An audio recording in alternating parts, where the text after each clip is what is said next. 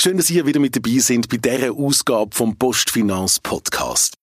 Mein Name ist Stefan Lendi und heute da reden wir über das Thema Invisible Payment. In den letzten Jahren da ist Zahlen bequemer geworden. Statt Münzen oder Geldschein, da zücken wir immer mehr die Karten oder das Smartphone und heben es als Terminal. Aber eben, es geht noch einfacher.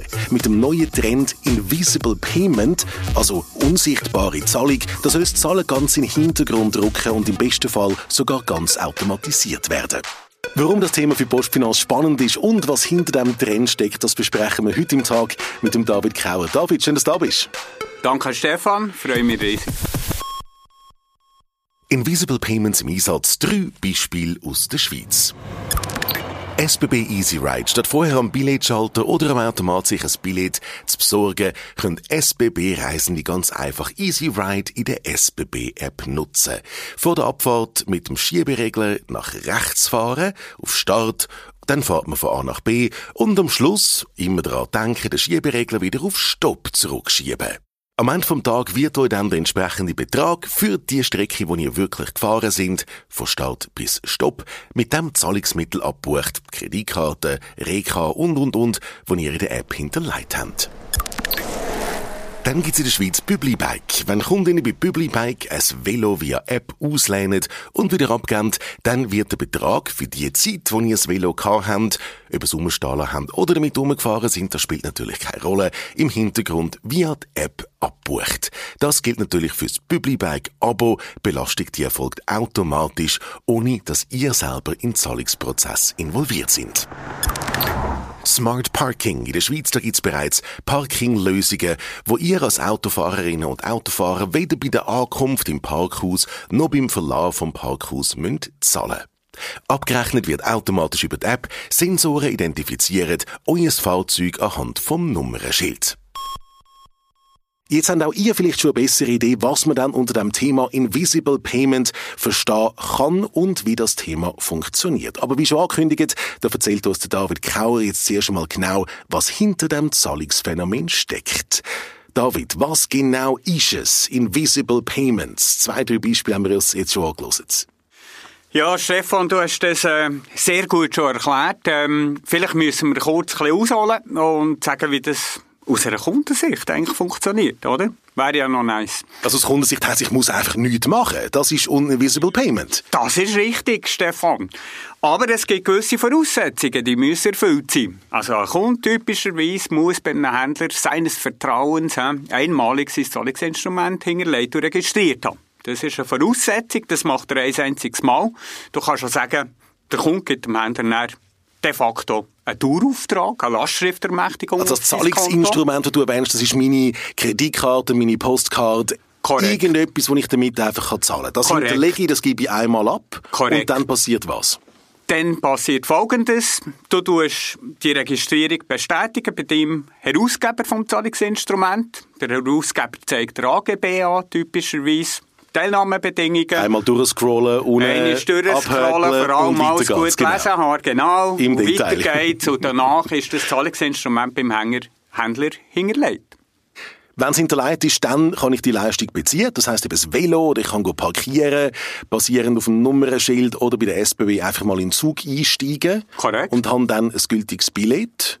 Korrekt. Und irgendwann muss jetzt aber doch noch gezahlt werden. Wann passiert das genau? Das passiert dann abhängig von der Servicenutzung, oder? Also typischerweise, du hast es vorhin erzählt, oder? Bei der EasyRide ist der Trigger oder der Auslöser für den Betrag zu kalkulieren für den Händler ist der Start- oder Stop-Swipe, oder? Der Händler tut dann im Hintergrund ein Nummerli an uns übermitteln. Das Nummerli wird eben unsichtbar für einen Kunden übermittelt und wird bei uns zugeordnet. Eindeutig auf eine natürliche Person, ein Konto, auf Limiten. Wir wissen also, welches Konto mit dem Nummer gemeint ist und wir das Konto dann belasten und das dem Händler bestätigen und natürlich einem Shopper anzeigen. Genau, also bei der SBB, wenn ich aus dem Zug aussteige, dann ist fertig, dann geht die Übermittlung zu euch, bei Publibike, wenn ich das Velo rausnehme, gibt es eine Übermittlung und dann wieder, wenn ich das Velo zurückgebe und beim Smart Parking bei der Einfahrt ins Parkhaus und wieder, wenn ich rausfahre. Genau so ist es. Im Prinzip ist es genau das Gleiche, was auch bei einem Dauerauftrag passiert, oder? Der Händler hat mit dem Nummerli eine Lastschriftermächtigung auf ein Konto in der Hand und kann das eben unsichtbar im Hintergrund übermitteln und einer Belastung zuführen. Also eigentlich alles nichts Neues? Alles nichts Neues. Wie viele Innovations eben im Prinzip nichts anderes als alte Wein, neue Schläuche ist das so hier so. Also Invisible Payments hat schon mit dem Dauerauftrag gegeben. Da hat man einen Dauerauftrag gemacht, der Händler hat eine Lastschriftermächtigung auf ein Konto gehabt und danach hat man mit dem nichts mehr zu tun gehabt. Aber, und jetzt kommt es aber, durch die technologische Entwicklung gibt es jetzt natürlich ganz andere Anwendungsmöglichkeiten und ein ganz anderes Skalierungspotenzial. Also nicht mehr einfach nur jeden Monat, wo dann die Zahlung rausgeht, genau. beispielsweise für eine Miete oder für sonst etwas, wo jeden Monat stattfindet, sondern abhängig von einer bestimmten Nutzung oder Leistung, die auch unter einem Monat kann erbracht werden, unterschiedlich lang kann sein, unterschiedlich hohe Beträge. Das ist das, was alles neu ist. Das ist das, was alles neu ist. Haargenau richtig. Gib mir noch ein paar weitere Beispiele von so Invisible Payments. Drei aus der Schweiz habe ich jetzt gebracht. Wo, wo benutzen wir das sonst noch? Ja, also Klassiker sind natürlich die ganzen Abo-Modelle. Dort hat das Ganze schon sehr, sehr früh angefangen. Die Streaming-Plattformen, sei es Spotify, äh, sei es irgendwie Apple Music, äh, sei es irgendwelche TV-Streaming-Plattformen. Auch dort registrierst du ein Zahlungsinstrument einmalig und wenn das Abo abläuft und dann verlängert wird, weil du es nicht gekündigt hast, wird es automatisch belastet und ausgelöst. Auch das ist Invisible Payment ein Klassiker von Invisible Payments, oder? Oder ein anderes Beispiel wäre Uber. Uber ist auch so ein Beispiel. Auch dort, du fährst ein Uber-Taxi, du hast es bestellt über die Uber-App, du steigst aus dem Taxi aus. Und die ganze Diskussion, hast du genügend Cash dabei, im Ausland hast du Euro dabei oder nicht, die ganze Diskussion, die bleibt hinfällig. Genau. Ich werde von A nach B gebracht, die Zahlung wird automatisch abgewickelt und ich muss dem Fahrer nie meine Kreditkarte in die Hand geben. Genau so sieht es aus. Und darum ist das Ganze eben auch besonders sicher. Weil du musst per se gar keine Zahlungsinstrumente mehr mitführen. Die sind alle schon vorregistriert und hinterlegt beim Händler. Du sagst eben, es ist besonders sicher, weil ich eben Kreditkarten nicht mehr muss führen muss. Niemand sieht Kreditkartennummer, ein Ablaufdatum, Sicherheitscode und so weiter. Was gibt es für weitere Sicherheitsmaßnahmen? Ja, ganz wichtig ist, dass du ohne Kartennummer in irgendeiner Umgebung von einem Dritten hinterlegst das Referenznummerli, wo der Händler zurückbekommt, um eine Lastschrift auszuführen, ist eigentlich vergleichbar mit einem Pokerchip, oder? Ein Pokerchip kannst du nur der Kasse von diesem Casino einlösen und zur Anwendung bringen. Und der Pokerchip per se hat keinen eigenen Wert. Er ist nicht monetär einsetzbar. Anders als eben Zahlungsinstrumentdaten, die irgendwo in einer Drittpartei eingegeben werden. Und insofern ist es sehr, sehr sicher, weil das nicht eine Verschlüsselung ist, sondern wirklich ein insensitives Referenznummer, das nur in diesem spezifischen Anwendungsfall vom Händler eingelöst werden kann. Das heißt, sehr, sehr sicher gibt es trotzdem noch gewisse Risiken, gewisse Vorsichtsmaßnahmen. Ja, natürlich. Also es braucht immer Kontrollmechanismen und es braucht immer auch Systeme und Mechanismen, die schlussendlich, wenn irgendetwas nicht korrekt funktioniert, sicherstellen, dass man dort etwas machen kann. Und typischerweise äh, sind die äh, Transaktionen einem Widerspruchsrecht zugeführt. Das heisst, dass ein Kunde, der ein Zahlungsinstrument braucht, im invisiblen Kontext immer über ein Rückbuchungsrecht verfügt. Er kann also den Betrag rückgängig buchen zulasten vom Händler. Vergleichbar zum Dauerauftrag. Wo mache ich das und wie mache ich das, wenn jetzt mal etwas schief geht, wenn jetzt eine Buchung passiert ist oder ich habe vergessen, bei der, ist bei der SBB als die grosse Gefahr, dass man vergisst, auf Stopp zu drücken. Wenn jetzt das der Fall ist und ich bin sieben Tage am Stück Zug gefahren aus Sicht von der SBB, was kann ich machen? Typischerweise tust du mit deinem Zahlungsinstrument-Herausgeber Kontakt aufnehmen, tust das Ganze erzählen, erklären und der tut dir dann helfen und im besten Fall den Betrag zurückbuchen.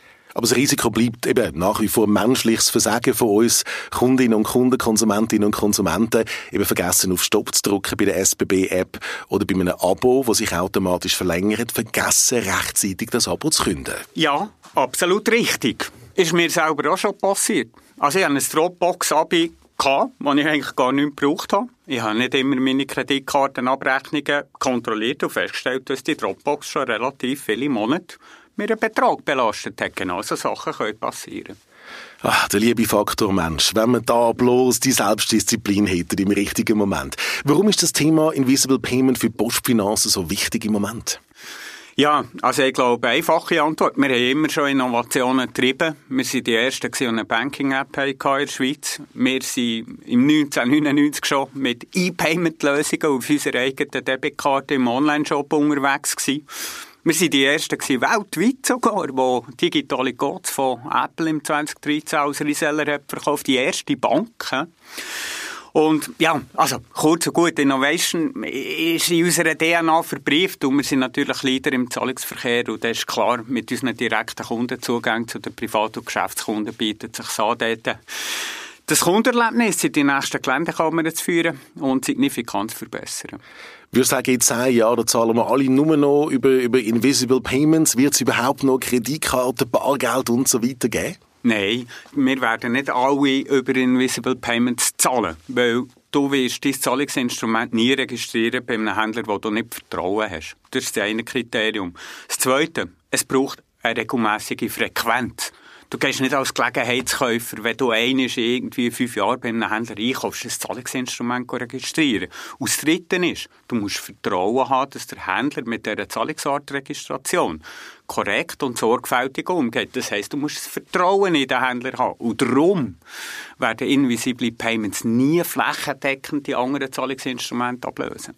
Was heißt ja nicht, Vertrauen ist gut, Kontrolle ist besser, auch da. Ich muss jeden Händler überprüfen, genauso bei Invisible Payments, wenn es darum geht, gebe ich neu mit meinen Kreditkartendaten an oder eben doch nicht. Also es braucht die gleiche Sorgfalt von uns Konsumentinnen und Konsumenten. Es braucht Sorgfalt, die du natürlicherweise wahrnimmst als Konsument. Und du wirst typischerweise die Registrierung gar nicht auf dich nehmen, wenn du bei diesem Händler nicht oft einkaufst und das Vertrauen nicht gegeben ist. Was gibt's, wenn du, du hast gesagt, Innovation Leader in der Schweiz, wenn es um Zahlungen geht, vor allem eben genau im, im Bankengeschäft. Was kommt, was Bezahltrends angeht, weiter auf uns zu in Zukunft? Ja, Stefan.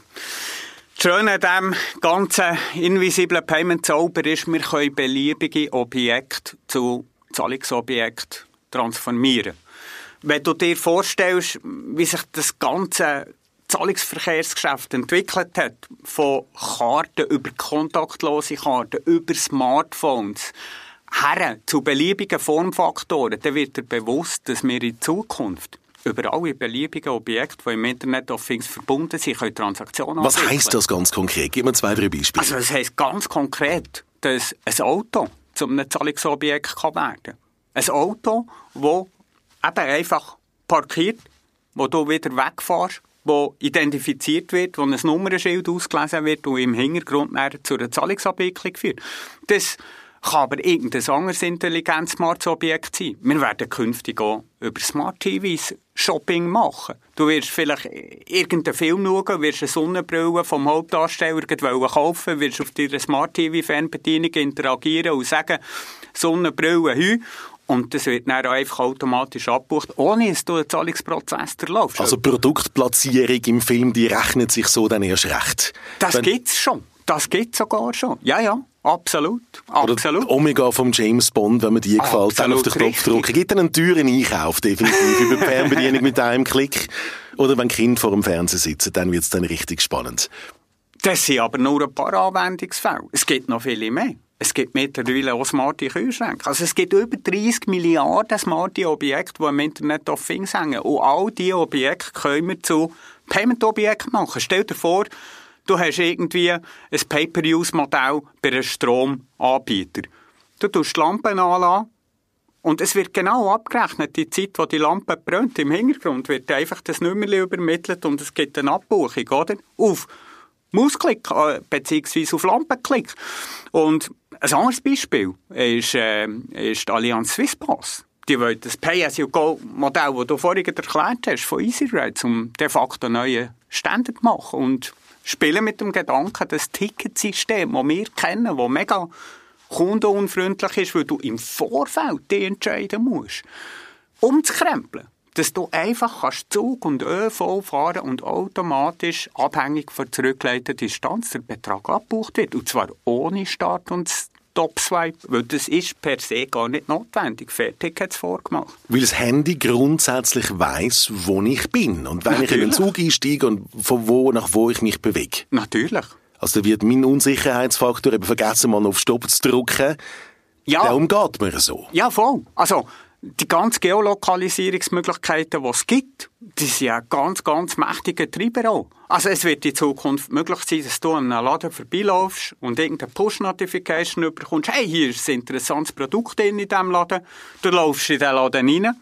So ähnlich wie bei Amazon Go, oder? Wirst identifiziert mit der Handfläche, das kann aber auch irgendwie eine Face- ID sein, wo du äh, biometrisch identifiziert wirst. Du gehst rein, du shoppst in diesem Laden, läufst einfach wieder zum Laden aus und es wird abgebucht, ohne Interaktion. Viele Leute sagen, es fühlt sich an wie Stellen.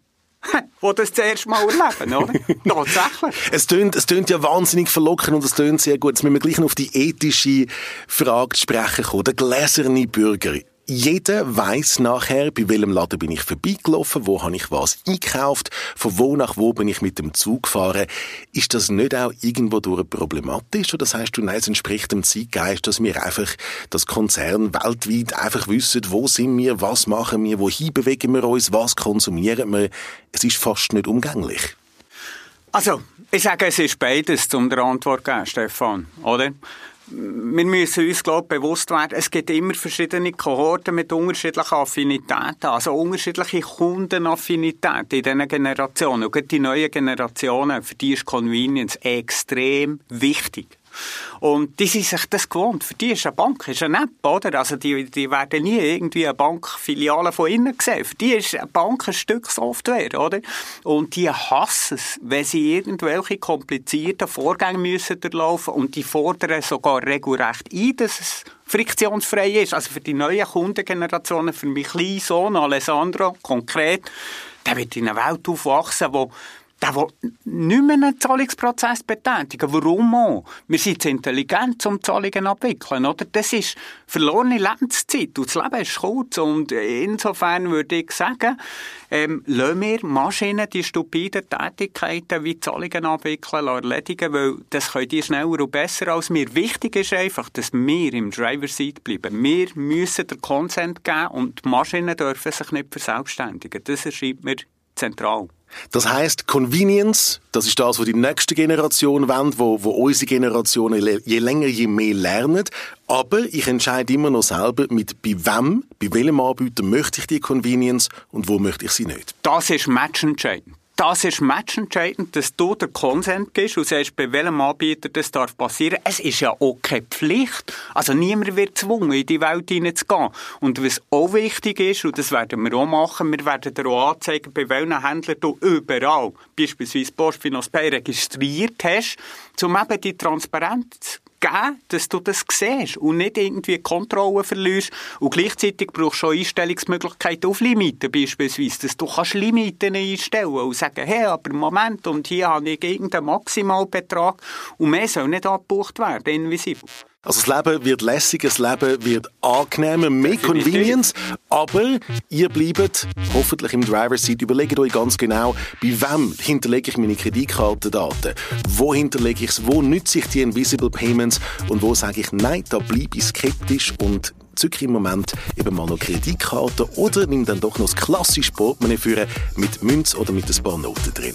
David, schön, dass du da bist. Danke vielmals. Danke an euch und merci dir, Stefan, hat gefällt. Und euch danke vielmals fürs Zuhören. Das ist der Postfinanz-Podcast. Mein Name ist Stefan Lendi. Bis zum nächsten Mal. Ciao zusammen.